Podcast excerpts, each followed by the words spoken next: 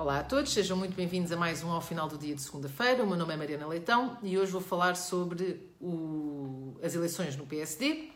Rui Rio ganhou as eleições neste fim de semana, continua presidente do PSD e a primeira conclusão que se pode tirar deste resultado é que, em termos de base interna de apoio, Rui Rio mantém mais ou menos o mesmo número de votos que teve em 2020, portanto, mantém mais ou menos a mesma base de apoio.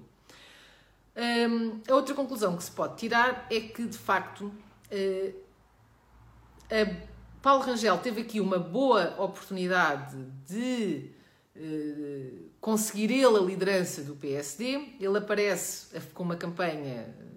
cheia de energia, muita vivacidade, apoiado por uma série de pesos pesados do, do PSD mas depois vai perdendo força ao longo da campanha e para mim há um momento que foi determinante na campanha e que de facto eh, começou eh, foi a partir daí que se notou eh, essa perda de força por parte de Paulo Rangel que foi quando saiu uma sondagem que dizia que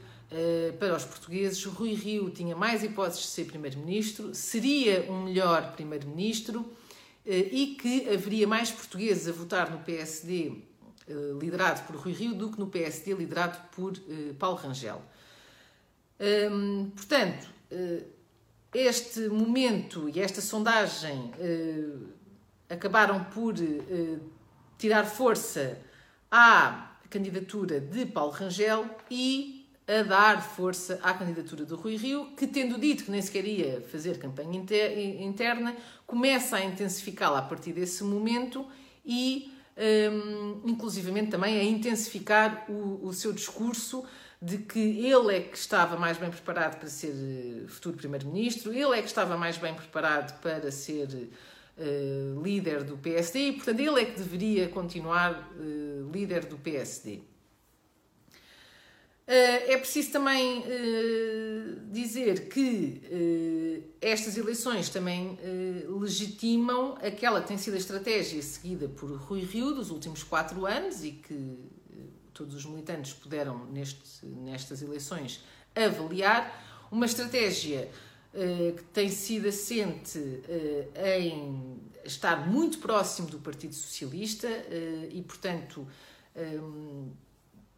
em alguns momentos, eh, inclusivamente, o PSD deixou de ser um partido a fazer efetiva oposição ao governo socialista para ser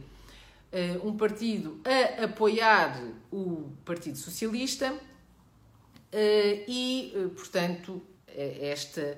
este resultado mostra, de alguma forma, a, o reforço da base do PSD a esta estratégia apesar desta mesma estratégia ser altamente criticada por inúmeras personalidades do PSD, na base foi novamente uh, apoiada. Uh, outra nota uh, é que foi com, com, na liderança de Rui Rio que não só apareceram, como têm sido reforçados dois novos partidos que contam com muitas pessoas do PSD e que partilham eleitorado com o PSD, e, portanto é provável que a manutenção de Rui Rio como líder do PSD vá continuar a reforçar estes partidos. Por outro lado,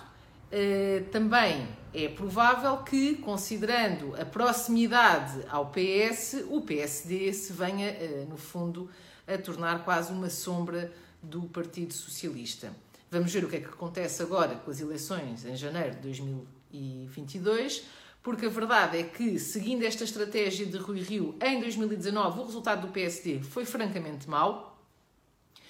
Uh, não há qualquer indício da parte de Rui Rio que vá haver uma alteração a esta estratégia e, portanto,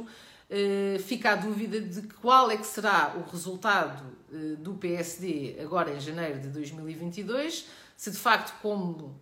alguns preveem, eh, pelo desgaste do Partido Socialista, ele consiga de facto ganhar as eleições e se o fizer, com que onde é que vai buscar apoio, se ao PS, se à direita,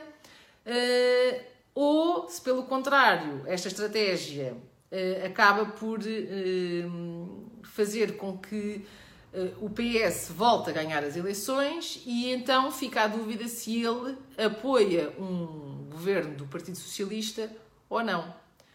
Vamos ver que, como é que as coisas correm e qual é que será de facto o resultado das eleições e qual é que será a posição de Rui Rio eh, após esse, esse resultado. Muito obrigada a todos e até para a semana.